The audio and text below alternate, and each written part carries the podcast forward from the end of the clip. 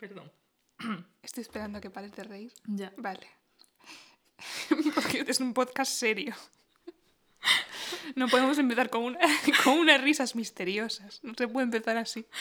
Porque yo lo que venía a contar es que este viernes he hecho un sueño realidad. El de desayunar lasaña no, otro. Que explicaré a continuación. Pero primero voy a contar el sueño de la lasaña que todavía está sin cumplir.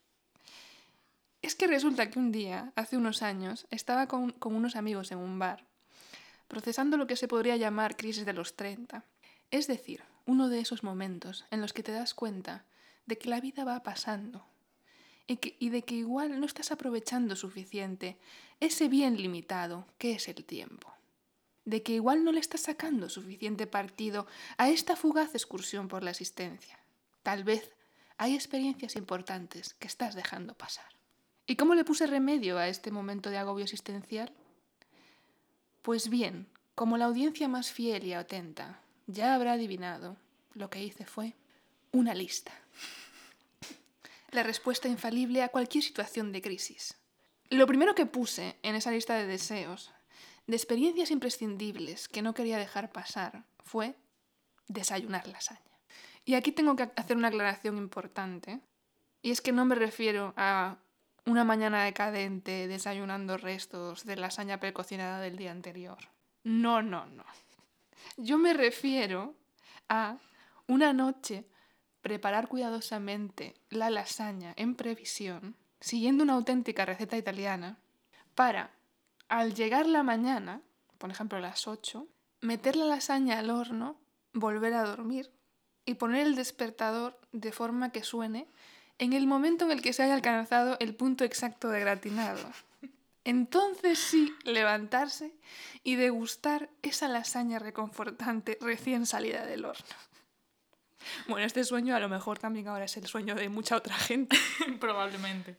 En fin, ahora que he aclarado esta referencia, paso a contar el sueño que sí cumplí este viernes, que no es otro que el de, después de mucha insistencia, convencer a Laura para que me llevase de excursión al DESI. Este sueño no está en la lista, pero eso se debe únicamente a que, aunque en ese entonces ya conocía a Laura, No Toda- sabía que había patinete. bueno, sí, eso no lo quería contar así tan, tan de manera tan clara, pero bueno, probablemente eso es un factor importante. Pero bueno, también es verdad que no me habías hablado suficiente del DESI y por tanto todavía no se había conformado mi mente ese mito del edificio futurista, o más bien edificios futuristas, que contienen, entre otras sorpresas, laboratorios, aceleradores de partículas y el largo pasillo de los patinetes, por supuesto. Y eso, que después de mucha insistencia lo he conseguido. He ido de excursión y yo creo que me porté bien. No te arrepientes, ¿no? No, no me arrepiento. Pero bueno, te portaste aceptablemente. Bueno, yo creo que, salvo el momento que hice la bromita, esa de hacer el amago, así como que pulsaba el botón de seguridad, ese que lo para todo. Ya, o sea, había como cuatro botones. En plan, puedes hacer amago de pulsar cualquiera de estos botones que no van a funcionar. Pero Calista quería pulsar el botón que apaga el desinter. A ver, yo no quería pulsarlo. Yo quería hacer la bromita de Sí, que lo claro. pulsaba. El botón de emergencia.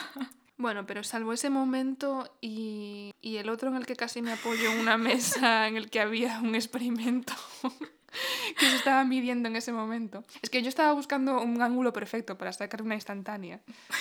estaba, estaba inspirada yo que sabía que no se podía tocar la mesa.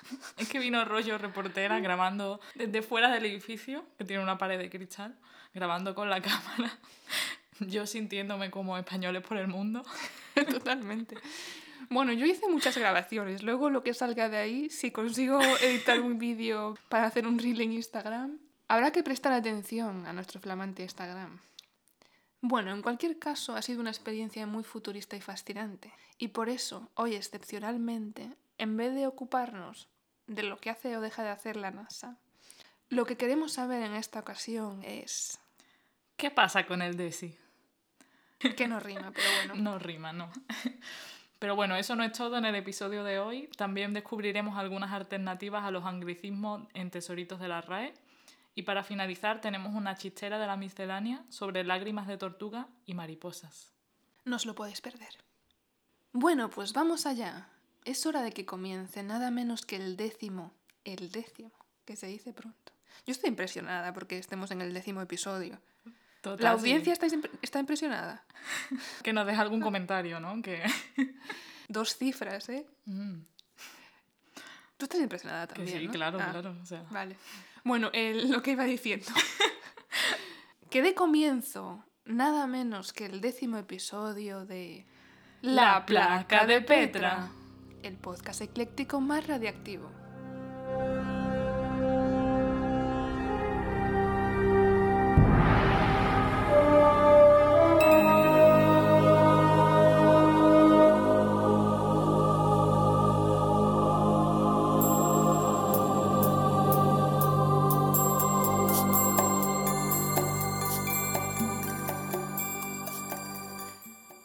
Dicho que damos la bienvenida a las criaturas inquietas que nos escuchan desde la neblinosa ciudad de Hamburgo, ni que somos Laura y Calixta. Bueno, pero ya lo he dicho. Ahora ya lo he dicho, fíjate tú. Mira tú por dónde. Y sin más dilación, vamos ya a descubrir. ¿Qué pasa con el Desi?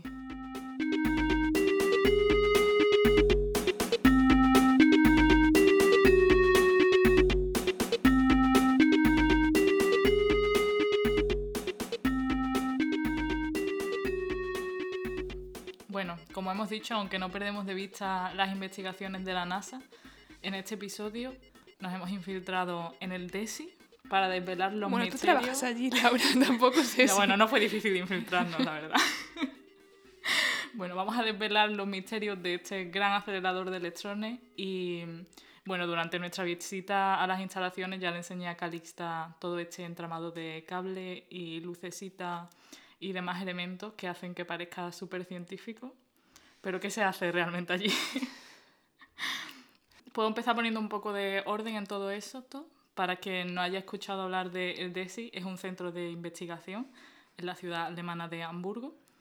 Y aunque nació como acelerador de partículas, hoy en día es también el centro más importante dedicándose a la radiación de sincrotrón. Nada menos, amigos. Nada menos. bueno, luego intentaré explicar un poco qué es esto de la radiación de sincrotrón, pero bueno, básicamente se trata de radiación de rayos X que se usa con diferentes objetivos. Ah, por cierto, ¿y no serán los mismos rayos X que utilizaba Rosalind Franklin, que conocimos en el episodio anterior? Bueno, pues sí, una de las posibles aplicaciones de los rayos X, como ya vimos, es la cristalografía, que es a lo que se dedicaba Rosalind Franklin.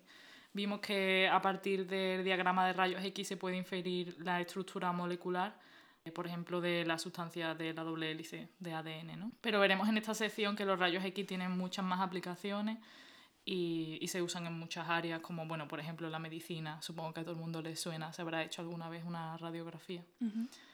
Y bueno, yo quería empezar un poco por el principio de, de cómo surgió DESI. Y DESI se fundó en 1959, como hemos dicho, como acelerador de partículas. En concreto, acelerador de electrones. Y su misión principal era la investigación en física de partículas, aunque luego ha ido cambiando con los años y ahora también se usa toda esta eh, radiación de sincrotrón. Bueno, eh, al ser un sincrotrón lo que significa es que las partículas se aceleran en una trayectoria cerrada y circular, es decir, los electrones están en este círculo y se van acelerando ahí, ¿no? Vamos, como una noria. bueno, no, como un tío vivo, claro. Como un tío vivo, bueno. Como un sí, tío vivo, pero muy rápido. Rapidísimo. Bueno, las partículas en cualquier caso son partículas cargadas, de forma que se pueden poner a girar en el acelerador utilizando campos eléctricos y campos magnéticos para guiarlas. Pero bueno, el objetivo de acelerarla, lo que los científicos quieren ver en realidad, son las partículas colisionando unas con otras a altas energías, no es que las aceleren, porque sí. Es decir... O sea eh, que tienen un objetivo, no solamente sí, por la diversión. el objetivo es que choquen entre sí. Eh, entonces se pondrían a girar en un, en un sentido los electrones y en el otro sentido los positrones. Bueno, un positrón es la antipartícula del electrón, pero La antipartícula. te encanta lo de las antipartículas. Bueno, vamos a poner que es como un electrón pero con carga positiva. Es que es como el protagonista y el antagonista, ¿no? Ya, Pero también se puede decir que el electrón es la antipartícula del positrón. claro, sí. Ah, mira. Eh, bueno, pues se aceleran en trayectorias circulares y estas dos trayectorias en ciertos momentos se cruzan. Y cuando eso ocurre, Ahí hay como unos detectores, de hecho, bueno, cuando estuvimos en el DESI vimos uno en nuestra visita, y esos detectores captan estas colisiones entre partículas y pueden detectar si se generan otras partículas. Bueno, pues entre los descubrimientos más importantes que se han hecho en el DESI está de hecho el descubrimiento del gluón. Gluón viene de glue, que significa pegamento en inglés, otro anglicismo. Y, y bueno, se llama así porque es la partícula responsable de que las partículas que forman a los neutrones y a los protones se mantengan juntas. Y sí, los protones también están compuestos de partículas todavía más pequeñas. El gluón es como un mediador, ¿no? Entonces hay el positrón con su antipartícula electrón y el gluón es como lo que los mantiene unidos. No. Ah, mierda. el gluón Ah, mantiene, mantiene unido a las partículas del protón y del neutrón. Es que ya ves, yo protón y positrón me los confundo porque se parecen mucho el nombre. El protón es el que está en el núcleo de los átomos. ¿Y el positrón qué es? El positrón es la antipartícula del electrón. Ya, vale. Pero aparte de eso, ¿qué pinta? Pues es otra partícula. Pero forma parte del átomo. No. Bueno, pues los protones están compuestos de quarks y estos quarks se mantienen unidos mediante el Pero gluón. quark, quark no el producto lácteo alemán. ese. No, vale. No, pero bueno, se escribe igual, de hecho. Que me costó mucho aprender a pronunciarlo. Creo que lo sigo pronunciando mal. Pero al principio se reía mucho la gente de mí. Ahora no sé si no se ríen porque ya se acostumbraron o porque ya lo he aprendido a pronunciar mejor. Ya, bueno, que se rían. Bueno, En fin, bueno, como iba diciendo, los protones están compuestos de estas partículas que son más pequeñas, los quarks, y estos se mantienen unidos a través del gluón. Bueno, pues en general las partículas, o sea, sí, a mí me resulta también un tema como abrumador. De hecho, la asignatura eh, creo que no la disfruté demasiado porque yo me agobiaba de las muchas partículas que había, con nombres diferentes y conceptos como muy abstractos, ¿no? Pero los quarks en particular me parecían bastante guay porque le pusieron nombres muy graciosos a las propiedades de los quarks. Está, por ejemplo, la propiedad de la extrañeza. Me gusta. Ya me interesan los quarks. Ya, ya has captado mi atención. Están ¿sabes? los quarks arriba, los quarks abajo. Tienen también colores. Entonces, bueno, obviamente estas características no son reales, pero son como para acordarse. Tengo que decir que un Halloween me disfracé de protón con otros dos amigos. Te disfrazaste de protón. Sí, o sea, íbamos cada uno vestido de un quark, porque Ah, los protones están formados por tres quarks. Entonces nos compramos cada uno una camiseta de un color, porque estos tres quarks son de colores diferentes. Entonces, básicamente compramos una camiseta azul, roja y verde. Y en dos de las camisetas escribimos una U de up y en otras escribimos una D de down, que son otras ah vale. Eh, y así salimos. Aunque tengo que decir que el disfraz tampoco tuvo mucho éxito. Ya, ¿qué porcentaje de la gente entendió ese disfraz? Eh, bueno, la gente pensó que éramos M&M's. Lo cual es comprensible. ya, Ya. ya, es que... ¿Pero dónde era la fiesta? La fiesta, pues, pues yo qué sé, no me acuerdo. Pero no era en la universidad. No, no, decir. era una Claro, fiesta Es normal que si fuera una fiesta entre físicos, pues bueno. Claro, la gente ahí con disfraces, tú, tú sabes, de gata sexy y nosotros de protón. Bueno. Como me sentí muy Sheldon Cooper con su disfraz de efecto Doppler. Pero en fin. Bueno, nos vamos del tema. Yo estaba diciendo que en el DESI se descubrió el gluón. Y luego, bueno, aparte de eso, pues siguieron investigando los protones en detalle. Pero el DESI no es solamente un acelerador, sino que con los años se han ido construyendo aceleradores como cada vez más grandes. Y el más grande de todos fue ERA, que dejó de utilizarse en 2007. Bueno, uno de estos aceleradores fue nada más y nada menos que Petra, que Chan, chan, chan. obviamente se llama así en honor a nuestra jefa Petra. Hacía mucho que no la mencionábamos a Petra. Ya. ¿eh? La tenemos olvidada. Estaba un Ya la, poco mal hecha. ya la gente no sabe ni por qué es la placa de Petra. Tenemos que seguir repitiendo esto. Si no, ¿qué va a pasar con la nueva audiencia? Ya, Con, los, con los nuevos miles de seguidores que están llegando a este podcast. Que se escuchen el primer capítulo, hombre. Bueno. Que no está tan mal. Bueno, yo me sigo mortificando por ese primer capítulo, pero bueno. No, no, es broma, está bien. ir- Irlo a escuchar está bien. Bueno, yo creo que ya de todas maneras vas captando esta tendencia que hay de llamar a los aceleradores con nombre femenino. O sea, yo no sé tampoco por qué, pero bueno, está que si Desi, que si Era, ahora Petra. Y bueno, parece que es ¿Y una para cuándo práctica- Calixta? Es lo que yo... Ya, ya, es que Calixta, eh, normalmente, no siempre, pero normalmente como que intentan coger como un nombre que luego puedan relacionar las siglas a algo. Ah, que- Aunque no en todos los casos. Un acrónimo, ¿no? Claro. Por ejemplo, ALBA en España, yo he intentado buscar, a ver, porque me imaginé que era lo mismo, pero no. o sea, por lo visto, ALBA le pusieron ALBA. Y... Pero bueno, DESI, por ejemplo, sí es Deutsches Elektronen Synchrotron. Ah, es verdad. Eso, esto lo dijimos en el primer episodio, ¿eh? Volviendo al, Que... a remontarnos al inicio. Sí, bueno, los pues, tiempos. pues es simplemente sincrotrón alemán de electrones. Y Petra viene de Positron Electron Tandem Ring Accelerator. Pero vamos, que, que el nombre está ahí elegido a propósito, evidentemente. Y bueno, Petra es hoy en día el acelerador que se usa para la radiación de sincrotrón. Estuvo funcionando de lo que se llama un preacelerador de ERA hasta 2007. O sea, las partículas se aceleraban en este preacelerador y luego pasaban a ERA, que era como el anillo más grande. Pero en 2007 se apagó ERA, o sea, dejó de usarse, y Petra se convirtió en lo que se llama un anillo de almacenamiento. O sea, el objetivo de un anillo de almacenamiento es almacenar estos electrones que van a producir la radiación de sincrotrón, que es de la que nos interesa. Pero ¿cómo hacen para... Quiero decir, ¿cómo hacen que haya electrones ahí y, y los empujan? O sea, ¿cómo se hace eso realmente? O sea, ¿cómo saben que están ahí, sabes? O sea, es una cosa que no es visible, ¿no? ¿De Eh, dónde la sacan? ¿De dónde bueno, sacan los ele- electrones? A ver, el procedimiento exacto no lo conozco, pero está basado en un principio que es como el de la bombilla, ¿vale? Tienes el filamento este de tungsteno de la bombilla y cuando lo calienta, pues eso suelta electrones. Es básicamente algo parecido. Tienen como una superficie que saben que van a emitir electrones y como los electrones están cargados, pueden aplicar un campo eléctrico de forma que los puedes como arrancar, digamos, digamos de la superficie. Me dan un poco de lástima, ¿eh? pero bueno. si es necesario. si es necesario para la ciencia. Bueno, y así se hace, bueno, tienen como la pistola de electrones, no, no sé cómo se llama, la verdad. Electron Gun. ¿En serio? ¿La, la pistola del este electrón? La pistola de electrones. Bueno, yo la había traducido así, no sé si es anglicismo también. Y de ahí, bueno, pues inyectas los electrones en el preacelerador. Y del preacelerador, o sea que en el preacelerador lo que se van es acelerando, eh, los electrones van pasando cíclicamente por estos campos eléctricos y van cogiendo cada vez más velocidad y en algún momento pasan al anillo más grande, donde Mm. ya...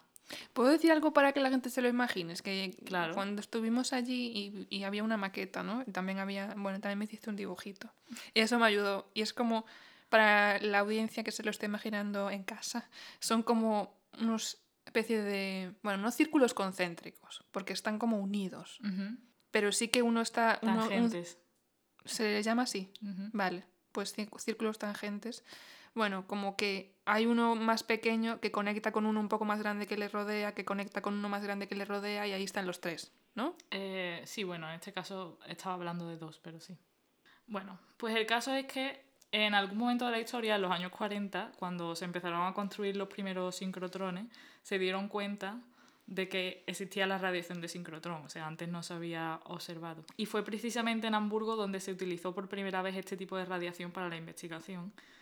Porque, mira, bueno, mira, la ciudad neblinosa, ¿eh? eh.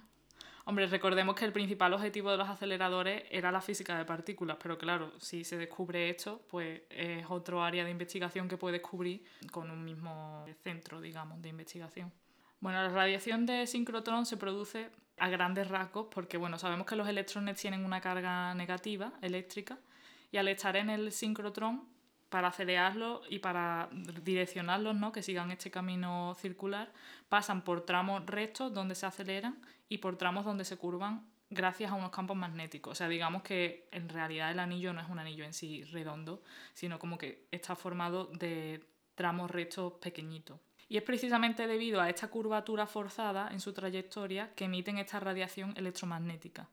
En concreto, la radiación que emiten es radiación de rayos X en este caso. Esto podríamos decir que se debe un poco a la pérdida de energía del electrón, que es acelerado a velocidades relativistas, o sea, que llega a alcanzar velocidades cercanas a la, a la velocidad de la luz.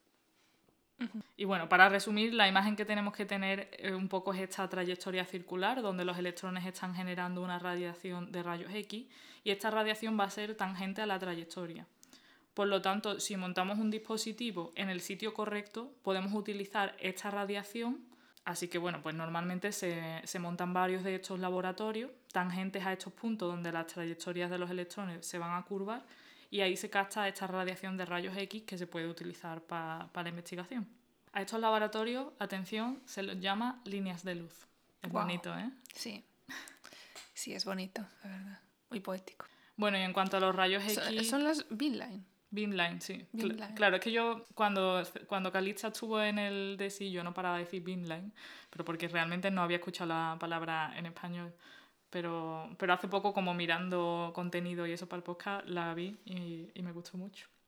Bueno, en cuanto a los usos de los rayos X, mm, ya hemos mencionado antes la cristalografía para ver cómo se ordenan las moléculas en un, en un material o también conocemos que podemos ver a través de las cosas, como cuando nos hacemos radiografías en el médico. Pero estos rayos X que se generan en el sincrotrón se diferencia de lo que, de lo que nos hacemos en el médico, por ejemplo, en que la radiación de sincrotrón es de una calidad muy buena. Esto se debe a varios motivos. Uno es que los rayos X de los hospitales se componen de, bueno, de un espectro de longitud de onda, digamos. Es como que componen, se componen de muchos colores, ¿no? muchas ondas diferentes. Y en el caso del sincrotrón podemos seleccionar muy bien qué longitud de onda queremos. O sea, podemos seleccionar, digamos, como un solo color o casi un solo color. O sea, es como muy preciso.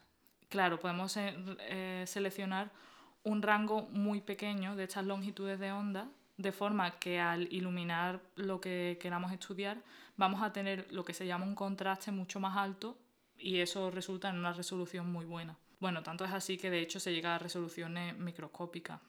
Además, la radiación de sincrotrón se produce de forma muy direccional, como hemos dicho, tangente a, a esta trayectoria circular de los electrones, y se, por lo que se tiene como una especie de luz casi como un láser, no exactamente, pero bueno, como que todos los fotones tienden a ir en la misma dirección y entonces se tiene lo que se llama un brillo muy alto.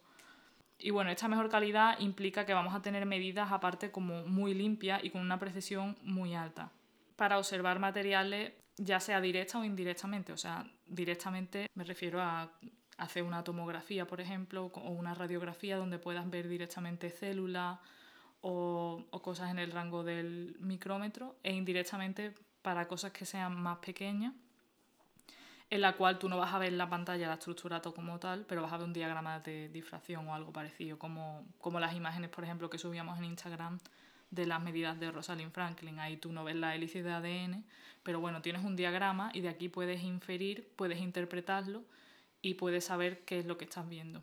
Bueno, a mí este, este campo me parece muy bonito porque creo que es un área con aplicaciones en muchísimas otras áreas, aunque bueno, evidentemente toda la tecnología y esto implica mucha física, pero luego son, son al final medidas que se usan para muchos ámbitos de la ciencia e incluso de la historia o, de, o del arte.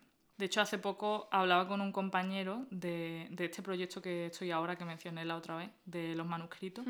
Bueno, en realidad no son manuscritos, tengo que decir que el proyecto se lo llaman artefactos escritos, porque quieren incluir no solamente manuscritos, sino otros documentos como, no sé, incisiones en hojas de palmera o inscripciones en arcilla, como es este caso. O sea, por ejemplo, el ejemplo que vimos de las hojas de palmera que tenían algo escrito, no es un manus- manuscrito.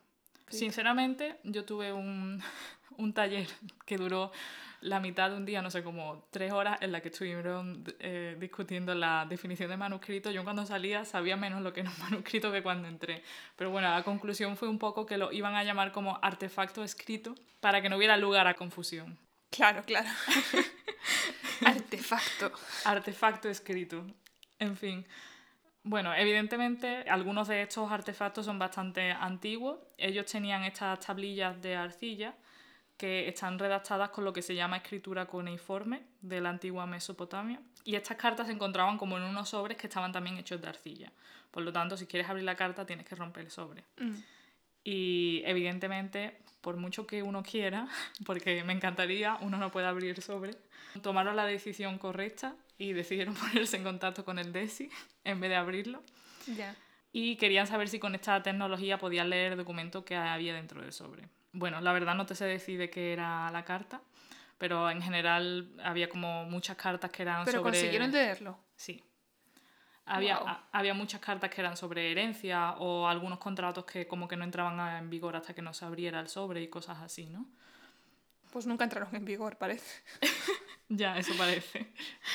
Bueno, la verdad es que cuando he buscado referencias de este estudio, me encontré que al final no pudieron llevar los manuscritos o los artefactos escritos al DESI porque al museo no le hacía demasiada gracia sacar estos artículos de 4.000 años de antigüedad del museo. Ya, qué Así cosas que- tienes. Ya, así que al final lo que se hizo es diseñar como un aparato de rayos X que pudieran transportar, que evidentemente a lo mejor no, no ganas tanta resolución, pero aún así fueron capaces de leer lo que había dentro. Pero bueno, no quería dejar de mencionar el estudio porque me parece que está chulo. Pero ahora sí que voy con estudios que se han hecho en el DESI utilizando la radiación de sincrotrón. Bueno, siguiendo con los objetos históricos, quería contar el caso de un experimento en el que analizaron restos de objetos que encontraron en el bosque de Teutoburgo. Teutoburgo. ¿No te suena? Pues una batalla súper famosa, de acuerdo con el artículo de Desi. En Teutoburgo se libró la se habla- famosa no se habla- batalla... es que no se habla de otra cosa últimamente. ¿eh? A ver, es cualquier red social, es que Teutoburgo, lo que pasó fue increíble. Ya, es que hubo una batalla. Bueno, se libró la batalla de Teutoburgo en la antigua Roma. Bueno, yo no la conocía. A lo mejor es famosa y estamos quedando vaya. aquí de ignorantes, pero bueno. Lo siento si hay algún historiador. Pero se ve que esta batalla se produjo porque los romanos estaban intentando invadir territorios germanos. Entonces, bueno, es posible que en Alemania sí que la conozcan un poco más, ¿no? Por este tema. Y en una excavación arqueológica ¿Pero se dónde está encontraron, Teutoburgo? supongo que como al sur de Alemania. En algún lugar en concreto de Alemania. Bueno, en una excavación arqueológica se encontraron huesos, artículos militares romanos, monedas, una armadura casi completa y ojos de cristal. Que esto yo me quedé como, bueno, al parecer era muy común perder un ojo y que te pusieran un ojo de cristal. Y de estos ojos de cristal se quería conocer qué sustancias utilizaban los romanos para conseguir crear los colores en el vidrio, porque tenían como, o sea, le habían pintado como, como si fuera un iris, ¿no? Algunos lo tenían de color azul y otros lo tenían de color negro. Y una de las cosas que se pueden hacer con rayos X es identificar elementos químicos. Entonces lo que se hizo fue escanear esta sustancia y se encontró que el color negro se lograba con un alto contenido en hierro, mientras que el color azul lo conseguían con un alto contenido en cobre. Bueno, Es bastante increíble la idea de que en el DESI estén haciéndole rayos X a ojos de vidrio ya. encontrados en la batalla de Teutoburgo. Y nosotras en casa sin sospechar nada. Bueno, yo en casa sin sospechar nada, claro. Bueno, aquí tengo la revista, luego te la dejo para que te entretenga. Bueno, otra publicación notable es del, del año pasado, de 2022, en la que se analizó una muestra de la superficie del asteroide Ryugu. Espero haberlo pronunciado bien. Esta muestra la tomó la misión espacial japonesa Hayabusa 2. Ujú. No Que- la 1, sino la 2. La 2, que trajo estas muestras de vuelta a la Tierra en diciembre de 2020. Y utilizando radiación de rayos X se puede generar un mapa en 3D de la microestructura del asteroide. Pero además, en este mapa se puede identificar qué elementos químicos lo componen, como hemos visto. Y bueno, esto es importante en el caso de este asteroide porque en general los asteroides que llegan a la Tierra entran ya contaminados, ¿no? Porque pasan por la atmósfera. Así que no podemos estar muy seguros de que estaba ya en el asteroide y que no, digamos. Pero bueno, esta muestra había sido traída a la Tierra de forma segura y nos sirve entonces como una referencia. A partir de estas medidas se determinó que el asteroide Ryugu se formó en fase temprana del sistema solar y se cree que puede ofrecernos pistas sobre el origen de la vida en el sistema solar. Estoy muy impresionada por tu sección. Laura. Ya, hay, hay estudios muy, muy importantes. Bueno, y Se va, voy- aumentando el mito de- del edificio futurista. La próxima vez entrevistamos allí a, a los de las líneas de luz, a los científicos. Bueno, ahora me iba al área de los materiales, que es un poco ya mi área, donde hay muchísimos estudios que tratan de entender diferentes procesos o comportamientos, analizando estos procesos en la escala microscópica, porque bueno, tú puedes tener un proceso a escala macroscópica que está bien caracterizado, pero aún así puede que haya todavía preguntas de, de dónde surge este proceso. Entonces, mirar a escala microscópica muchas veces te ayuda a entender esto, ¿no? Y bueno, de hecho esta es un poco la dirección en la que me he estado yo moviendo allí en el sincrotrón cuando, cuando hemos hecho experimentos. Y nuestros experimentos se han centrado sobre todo en entender fenómenos de capilaridad, que ya explicamos en el episodio 8. Bueno, nuestras muestras tienen en general capilares muy pequeños, del orden de 10 nanómetros o incluso más pequeños. Y con la radiación de sincrotrón podemos observar, por ejemplo, cómo estos capilares se llenan de agua. Entonces, bueno, puedes ver si esto coincide con tus observaciones macroscópicas o no. Siguiendo con los materiales porosos, he encontrado un estudio que realizó un grupo de la Universidad Técnica de Viena. Estaban estudiando la piedra caliza, que es también un Que no material la piedra poroso. calixta, ¿eh? No confundir. Por si alguien estaba perdido. Bueno, esta piedra se utilizaba en muchos e- edificios históricos, por ejemplo, en muchas catedrales está este tipo de piedra y por desgracia es bastante sensible al tiempo atmosférico, se deteriora bastante. Pero bueno, se conoce que hay tratamientos de endurecimiento de estas piedras en los que se introducen unas nanopartículas en la roca para hacerlas más resistentes. Aunque esto funciona bastante bien, no estaba muy claro cómo. O sea, se sabía que se hacía y funcionaba. Pero ¿cuándo se hacía esto? Esto se hace, se hace hoy. Hoy en día. Sí. Vale. Así que bueno, este grupo lo que ha hecho es llevar, observar este proceso en- mediante rayos X para ver cómo, ya, cómo se produce este endurecimiento. ¿no? El proceso básicamente consiste en mezclar estas partículas, estas nanopartículas con un líquido y el líquido se introduce en los poros de la piedra caliza. Y cuando el líquido se seca, las partículas se quedan dentro y la piedra se endurece. Esto es lo que se sabía. Lo que observó este grupo es que cuando el líquido empieza a evaporarse y empieza como este proceso de endurecimiento, las nanopartículas son capaces de reordenarse en los poros de la roca en una estructura cristalina. Y bueno, además pues estuvieron analizando qué tipo de partículas daban mejor resultado y concluyeron que las, las mejores partículas eran las más pequeñas posibles. Y bueno, otros casos muy, muy sonados yo creo son los casos de las pinturas o, o de los cuadros porque salen creo con bastante frecuencia en las noticias básicamente todo este tema de los rayos X. Y bueno, cada dos por tres resulta que han encontrado un cuadro debajo de no sé qué cuadro. Se reutilizaban mucho los lienzos. y Estaban Sí, caros. Estaba caro la cosa. Bueno, esto se encontró, por ejemplo, en un cuadro que se escaneó en Petra, un cuadro que se llama La hierba de Van Gogh, y se encontró que debajo de este cuadro había un retrato de una mujer. Bueno, estos experimentos hoy en día se llevan a cabo con dispositivos portátiles que se pueden llevar a los museos para no tener que llevar también como las pinturas al, al DESI. Pero en este caso se consiguió una imagen súper clara, más de lo habitual, porque además de utilizar los rayos X para ver a través de la capa de pintura, se llevó a cabo este tipo de análisis de elementos químicos en cada punto. De hecho, de forma que, que se puede asociar estos elementos químicos con los colores, Mm. de forma que se puede recomponer la imagen mucho mejor. Pero bueno, estos experimentos empezaron en 2007 y desde entonces los instrumentos portátiles también han ido mejorando. Así que ahora la investigación en Petra se centra más en analizar fragmentos pequeños, por ejemplo, tomando muestras súper pequeñas de pintura que se raspan del cuadro o que simplemente se caen muchas veces. Y el análisis de la pintura y los pigmentos es un área de, de mucho interés por distintos motivos. Aparte del caso anterior, donde a partir de, de estos elementos químicos se puede identificar el color debajo, otro motivo por el que se estudian y se analizan estos pigmentos es porque en algunos casos, en algunos pigmentos no, no evolucionan de forma favorable con el tiempo, digamos. O sea, a lo mejor un artista pintó en amarillo chillón hace 300 años y ahora es marrón. O algunos blancos se vuelven como grisáceos. Pasa un poco como con las, las tortugas caja cuando envejecen, que pierden el color, ¿no? Pues, pues sí. Eh, entonces, bueno, entendiendo qué elementos químicos hay en estos pigmentos y cómo evolucionan en el tiempo, aparte de ayudar a prevenir estos cambios, pues nos ayudan a entender cuál era la intención del artista, ¿no? O sea, yo imagino que tú como ilustradora eh, no querrías que tus cómics pasaran de color pastel a unos colores ahí estridentes o algo, no sé. Sí, no, no, de hecho no. De hecho son sorpresas desafortunadas que uno, una se lleva habitualmente en las imprentas. Ah, que claro. de repente sale de un color que no era el que tú querías. También está el tema de calibrar la pantalla, en fin. Pero bueno, Bueno, eres casi como Van Gogh.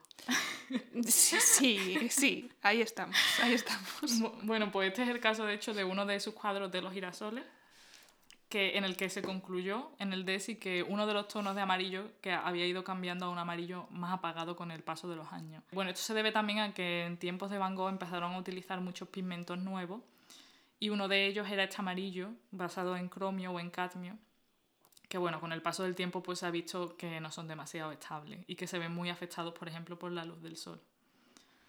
O sea que en realidad las pinturas de Van Gogh que tienen mucho amarillo, ese amarillo en realidad no era así, sino que era más, Bueno, más no. vivo. Eh, no sé sí utilizó el mismo pigmento para el amarillo en todos los cuadros, pero al menos uno de los pigmentos en el cuadro de los girasoles debería ser más brillante. Aparte de estas pinturas, pues se pueden analizar otras cosas. Por ejemplo, eh, se analizó también el grito de Munch, lo llevaron allí, porque tenía como unas manchitas blancas que, que no sabían muy bien lo que era y se pensaba desde hace mucho tiempo que eran cagarrutas de pájaros, básicamente. Nada menos, porque tenía pájaros, ¿no? Bueno, pues la verdad es que no lo sé si es que el hombre tenía pájaros y por eso pensaron, pero el caso es que un análisis concluyó que esto no eran ni caquitas de pájaro, ni tampoco era pintura, pero era cera que había goteado de una vela. Bueno, claro, de pintar por la noche en la oscuridad, en la Sí, penumbra. claro, Qué imagen ser. más romántica. Pero bueno, por suerte parece que la cera no ha dañado la pintura, así que bueno. Y nada, bueno, estos estudios están sirviendo para mejorar las técnicas de restauración y a entender mejor a las obras de los artistas del pasado. Y espero haberos convencido de que hay mucha ciencia en el DESI, muy variada. Bueno, yo creo que no hay ninguna duda. Y por cierto, ya que estamos hablando del ámbito de la ciencia, es un ámbito en el que se utiliza mucho el inglés como idioma vehicular, lo cual tiene bastante sentido para comunicarse internacionalmente. No obstante, donde también se está introduciendo mucho el inglés, y de forma tal vez no tan justificada, es en nuestro hablar cotidiano. Y este sólido puente nos lleva a una nueva entrega de Tesoritos de la RAE, un cubito para enriquecer nuestro léxico. ¿Cuánto hacía que no traía una sección de tesoritos, eh? Ya De hecho- tocaba. Sí, sí. De hecho, creo que desde el episodio 4. En fin, como la fiel audiencia que nos acompaña desde al menos el cuarto episodio sabrá, esta sección va de desempolvar palabras en desuso y devolverles su antiguo brillo. En esta ocasión, la sección va dedicada, como ya hemos comentado, a alternativas a ciertos anglicismos que se han introducido en nuestra lengua. A ver cómo hago para no quedar de persona mayor rancia, disgustada por cómo hablan los jóvenes, que ya no se entiende nada. y es que nada querría yo menos que ofender a nuestra audiencia joven, especialmente, aunque no únicamente, porque de ella pende mi sueño de la nueva generación de paleontólogos que un día acuñará la especie Paranthropus calixtinus. Pero bueno, esa referencia no la voy a explicar porque ya la he explicado en el episodio 8 y quien le interesa puede ir a buscarla. Pero bueno, en cualquier caso, volviendo con el tema, vivimos en un mundo globalizado y la influencia del inglés es bastante evidente. Tengo que reconocer que no es un idioma que me guste particularmente, en un sentido estético, digo. Agradezco, por supuesto, que exista como idioma, digamos, internacional, por la parte práctica de entenderte con gente de otras partes del mundo. Sin embargo, y aunque entiendo, como ya he dicho, que es en cierto modo inevitable, pues no puedo evitar que me disguste e incluso me preocupa la tendencia en aumento a incorporar palabras del inglés en el ámbito hispanohablante, especialmente de palabras que tienen un perfecto equivalente en castellano. Es decir, entiendo que, por ejemplo, email se haya adoptado porque es, digamos, algo nuevo que y no había palabra antes. Y bueno, correo electrónico muy eh, largo. es muy largo. Ya, es que, es que lo que tiene el inglés es que suele ser corto. Podríamos llamarlo e-correo. No, cielos, no. No, no, no, no, no.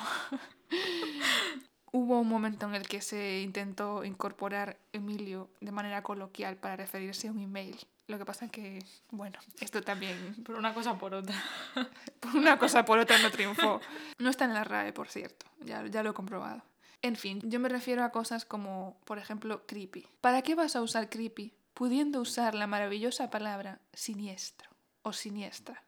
Es que en realidad mi conflicto no es tanto con que se usen palabras importadas, como con que se dejen de usar las palabras propias en consecuencia.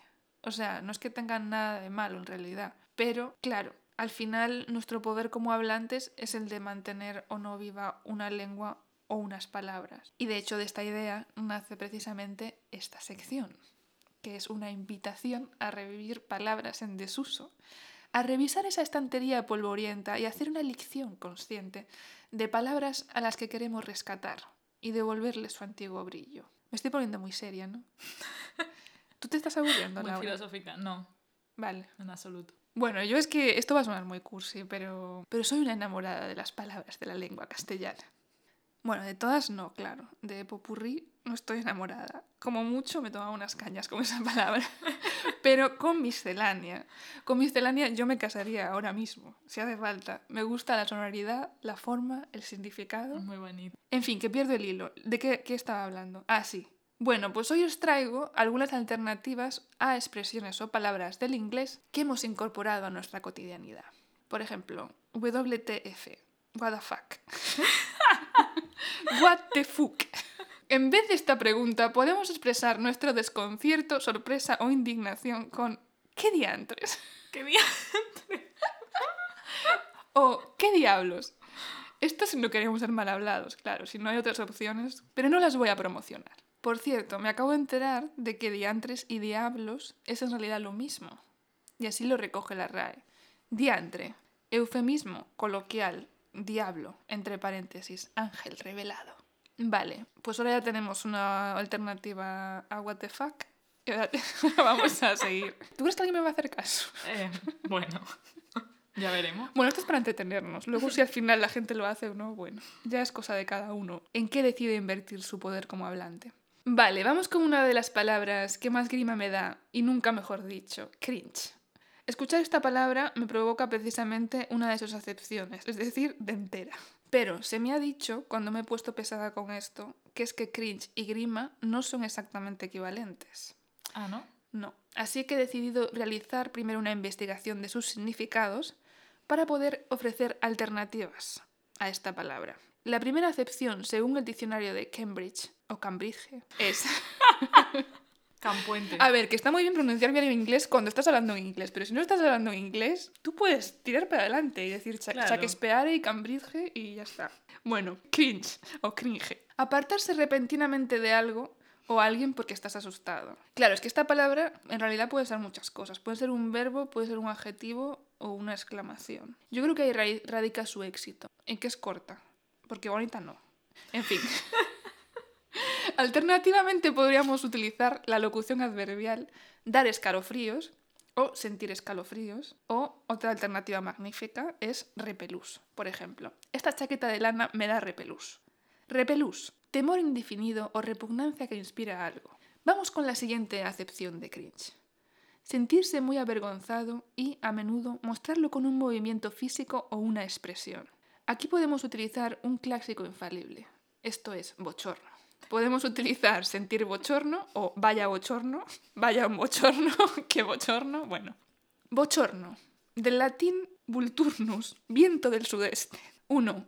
Aire caliente y molesto que se levanta en el estío. 2. Calor sofocante.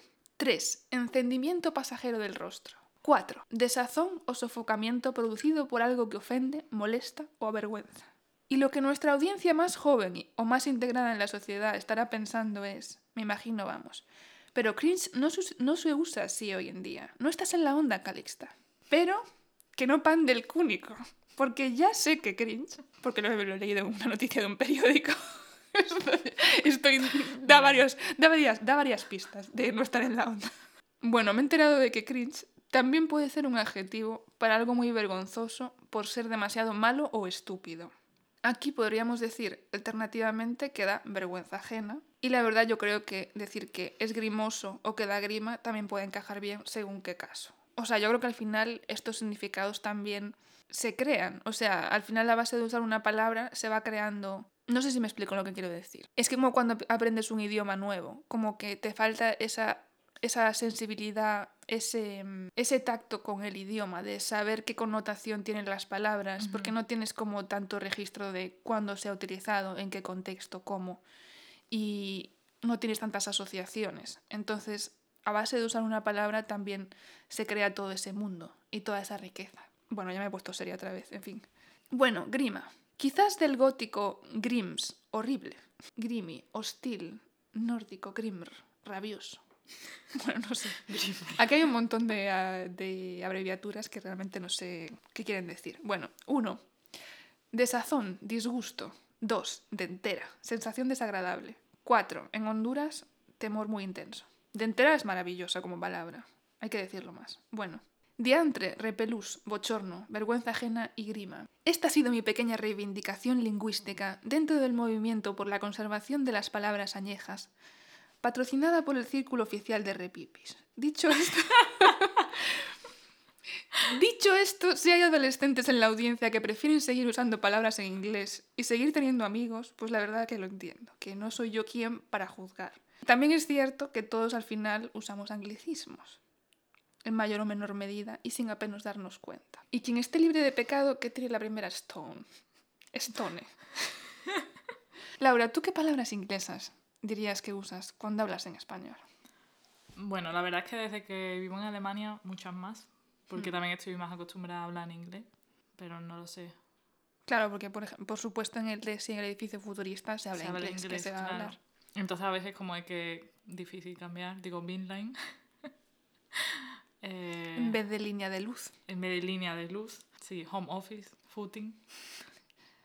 footing es muy graciosa porque creo que en inglés ni siquiera existe Ah, ¿no?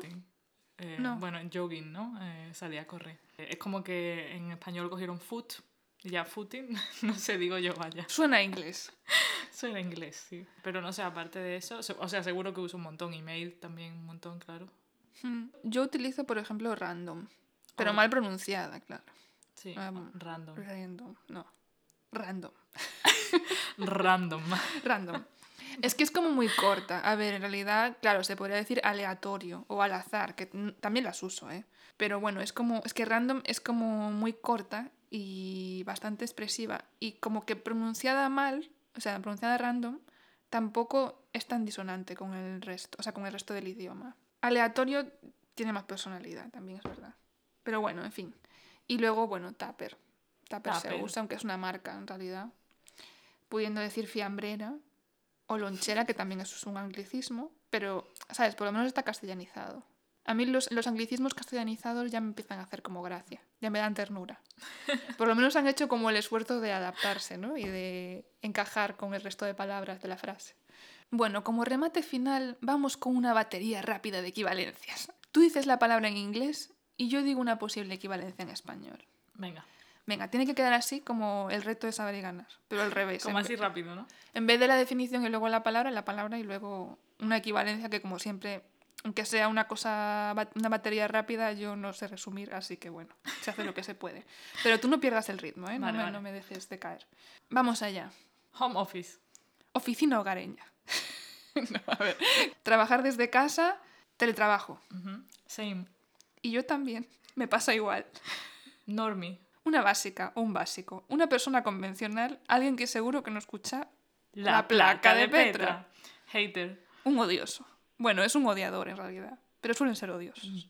Crush. Misceláneo o misceláneo. ¿Te imaginas que se empieza a usar así? Bueno, Ojalá. Bro. Tronco, che, hermano, hermana y yo, y yo. BTW. Por cierto, ya que estamos, a propósito, IDK. Keine Ahnung. Vamos a sustituir ahora los anglicismos por germanismos y decir keine Ahnung. Me encanta keine Ahnung. Pero bueno, no, a ver, no sé, ni idea, ni la más remota idea. ¿Para qué me preguntas? Bueno, pues hasta aquí, tesoritos de la RAE. Podéis escribirnos un Emilio o mandarnos un mensajito por Instagram para contarnos qué tesorito o tesoritos de la RAE vais a empezar a utilizar a partir de ahora. Por cierto, hablando de mensajitos, hemos recibido la friolera de dos cartas a Petra. No una ni dos, sino dos.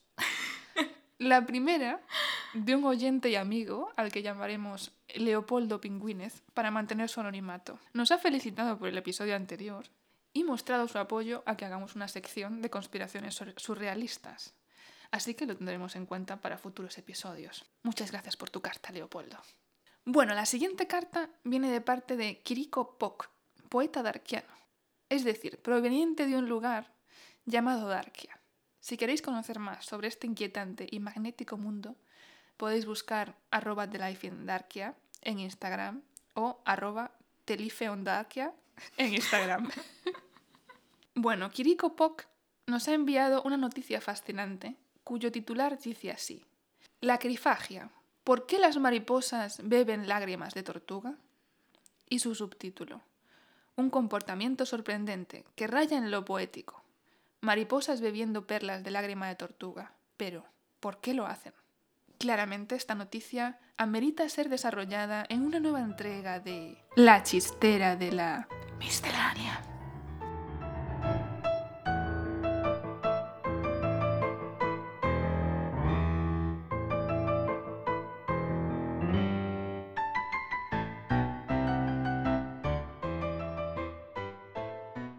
¿Por qué beben las mariposas las lágrimas de las tortugas? Se estará preguntando nuestro querido público. Huelga decir que esto constituye una perla de miscelánea de lo más evidente. Este asombroso comportamiento animal fue observado por el entomólogo tropical Phil Torres en la Amazonía peruana. Un entomólogo es el que se dedica a la entomología, por si había alguien perdido. Gracias. Vale. Y entomología es la parte de la zoología que estudia a los insectos. Bueno, pues al parecer Phil viajaba a través del río Tambopata cuando distinguió a lo lejos un grupo de tortugas de cuello ladeado, con hermosas mariposas alrededor. Por supuesto, he ido a averiguar de qué tipo de tortuga se trataba. Son tortugas de la especie Podoxemis unifilis, también llamada terecay o taricaya, y conocida popularmente en Ecuador y Perú como tortuga charapa. Son quelonios de caparazón ovalado y oscuro que se distinguen por tener grandes escamas en la cabeza, que le dan un aspecto de casco, algunas oscuras y otras amarillas. La viveza de la coloración se va perdiendo según la tortuga envejece, como ya vimos que pasaba en las tortugas caja en el episodio 7.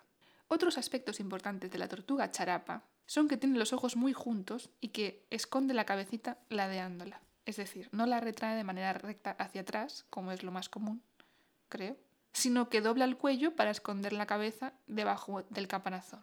En Wikipedia dice sobre su comportamiento que son bastante juguetonas, hábiles nadadoras y un poco tímidas cuando son pequeñas. Yo realmente me pregunto cómo habrán hecho para hacer esas afirmaciones. O sea, ¿de dónde sacan la información? O sea, ¿qué, ¿qué, han visto para adjetivar a una tortuga Tímida. como juguetona? O sea, tímida vale. Que no se deja ver mucho tal, o que es miedosa y se esconde mucho. Pero una tortuga juguetona, ¿qué hace exactamente? La habrán visto con las mariposas. ¿Cómo puede una tortuga ser juguetona? Bueno, yo dejo la pregunta en el aire. También dice que cuando se encuentran amenazadas tienden a morder y la mordedura es un poco fuerte. Aquí ya me imagino más cómo lo averiguaron. Aunque tampoco se puede culpar a la tortuga. Quiero decir, si te muerde una tortuga es, en una alta probabilidad de casos, culpa tuya. No se puede decir que sea un animal que te vaya a acechar tras un arbusto para abalanzarse, ni a perseguirte por la campiña mientras tú recogías florecillas, sin sospechar nada. Si la tortuga te muerde es porque ha sido un plasta. Has ido a dar la brasa mientras estaba la tortuga letargada tomando el sol en una piedra o enterrada en el barro para regular su temperatura. Pero bueno, volvamos a nuestra historia. Estábamos con el entomólogo Phil Torres bajando por un río de la Amazonía o Amazonia peruana y observando varias mariposas, sospechosamente rodeando a un grupo de tortugas, que por cierto estaban tomando el sol sobre unas ramas. Leo textualmente. Entonces el entomólogo lo comprendió. Las lepidópteras no estaban ahí por casualidad, sino que se posaban delicadamente sobre las cabezas de las tortugas para tener acceso a sus ojos y luego beber sus lágrimas. Esto es muy poético, pero también un poco inquietante, ¿no? O sea, tú imagínate que las mariposas vienen a beber de tus ojos. Es un poco estremecedor. O sea, muy bonita la mariposa, pero quizás uno no quiere tanta cercanía. Bueno, pero en realidad lo que queremos saber es por qué. ¿Por qué lo hacen? Bueno, pues resulta que las lágrimas de animales como la tortuga son perlas de sodio, elemento que las mariposas necesitan. A las mariposas, como todos sabemos, les gustan las florecillas porque son así de cursis. Bueno, esto es una, una broma. Esto es faltar a las mariposas sin ningún motivo. Bueno, perdón a las mariposas. No les has perdonado lo de las tortugas, ¿eh? En fin, que las mariposas se alimentan del néctar de flores, el cual es muy suculento, pero no contiene minerales. Así que las mariposas tienen que ingeniárselas para obtener el sodio de otras partes, como el suelo húmedo, que es otra cosa que también hacen, o las lágrimas. Ahora que me acuerdo, la novia de mi compañero de piso estuvo hace unos meses precisamente en la Amazonia peruana con un grupo de su universidad. Estudia algo relacionado con el ecosistema y la conservación de la biodiversidad. Bueno, pues al parecer se les posaban mariposas gigantes constantemente para beber su sudor. Ah, no. A ver, al principio era muy chulo, claro, y todos sacándose fotos, pero al cabo de un tiempo, o sea, a la larga, era como un poco molesto. Además, Da date cuenta, asco. date cuenta, a ver, asco no, no sé, tampoco, Bueno, pero no asco de la mariposa, sino de que se beba tu sudor. bueno, mujer. A ver, a mí eso no me parece para tanto, pero sí que es como, era, o sea, que al parecer era como un poco pesado el hecho de que tantas mariposas estuviesen constantemente viniendo y que aparte también hay, hay que tener cuidado porque son animales frágiles, no les vas a hacer Ujú. daño. Pero en fin, no solo las mariposas practican la lacrifagia, también se ha observado en otros insectos como las polillas. Siendo sincera, a mí el por qué las mariposas se bebían las lágrimas no me interesaba tanto en realidad. En realidad a mí lo que me acongoja es por qué estaban las tortugas llorando. O sea, ¿por qué lloraban las tortugas? ¿Habían tenido un mal día? Bueno, pues por suerte, el artículo también responde a esta cuestión, para mi tranquilidad y la de todos los queloniófilos. Al parecer esto no tiene nada que ver con que las tortugas estén tristes, sino que simplemente es un mecanismo para tener lubricados los ojos. Eso también les pasa a los cocodrilos y a otros reptiles. De ahí la conocida expresión de llorar con lágrimas de cocodrilo. Bueno, al parecer estas tortugas, esta especie de tortugas en concreto, son un, blanco fácil para las mariposas, que de repente son como malignas. Parecían tan inocentes. Eh, Bueno, en fin. ¿Por qué son un blanco fácil? Porque como ya hemos dicho, no pueden esconder la cabeza totalmente en el campanazón. Entonces son como una fuente de sodio fácil para las mariposas. ¿Cuántos sentimientos encontrados me provoca esta noticia? De la fascinación a, a la preocupación, a la inquietud. Bueno, leo textualmente. Este tipo de relación se denomina comensalismo, pues a diferencia del mutualismo, en donde ambas especies se ven beneficiadas, parece que las tortugas ofrecen sus lágrimas a cambio de nada. Es que claro, pobrecillas, es que eso no lo han negociado bien. ¿Quién sabe si les molestan en realidad las mariposas? Bebiendo de sus ojos. Las fotos son muy vistosas, claro. Y eso parece que es lo único que le importa al que escribió la noticia. Y bueno, en fin, hasta aquí la chistera de la miscelánea. Hasta aquí también el décimo episodio de La placa de Petra. Muchas gracias por estar al otro lado. Esperamos que hayas pasado un rato divertido y enriquecedor escuchando este podcast. Que por cierto, ya solo quedan dos, dos episodios para finalizar la temporada. ¿Haremos algo especial para el episodio 12, final de temporada? Creo que deberíamos preparar sorpresas. Bueno, mantengamos las expectativas altas. Con que escuchen el episodio me vale. Ya es el último, total. Ya. No es broma, no, no es broma. Queremos dejaros con, con ganas de una nueva temporada, por supuesto. Así que nos vamos a esmerar. Esto es una bromita solo, ¿eh? Bueno, antes de despedirnos, vamos a hacer un ejercicio de visualización todos juntos. Pensemos cada uno en una persona especial que conozcamos. Alguien con inquietudes, con curiosidad. ¿La tenéis? Pues ahora el ejercicio práctico es compartir con ella este podcast, porque seguro que le encanta. Y además nos dais una alegría, a Laura y a mí.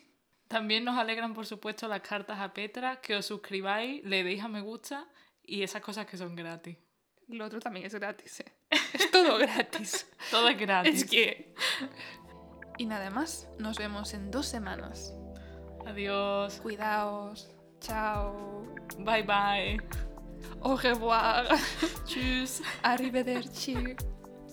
Hasta luego, cocodrilo. Hasta luego, cocodrilo. Ahora lo digo con la melodía de, soco- de Cocodrilo Sakamoto. Oye, eso se considera anglicismo hasta luego, cocodrilo. Ya, yo creo que sí. Yo creo que sí. Yo creo que sí, pero claro, está adaptado. Es una traducción literal.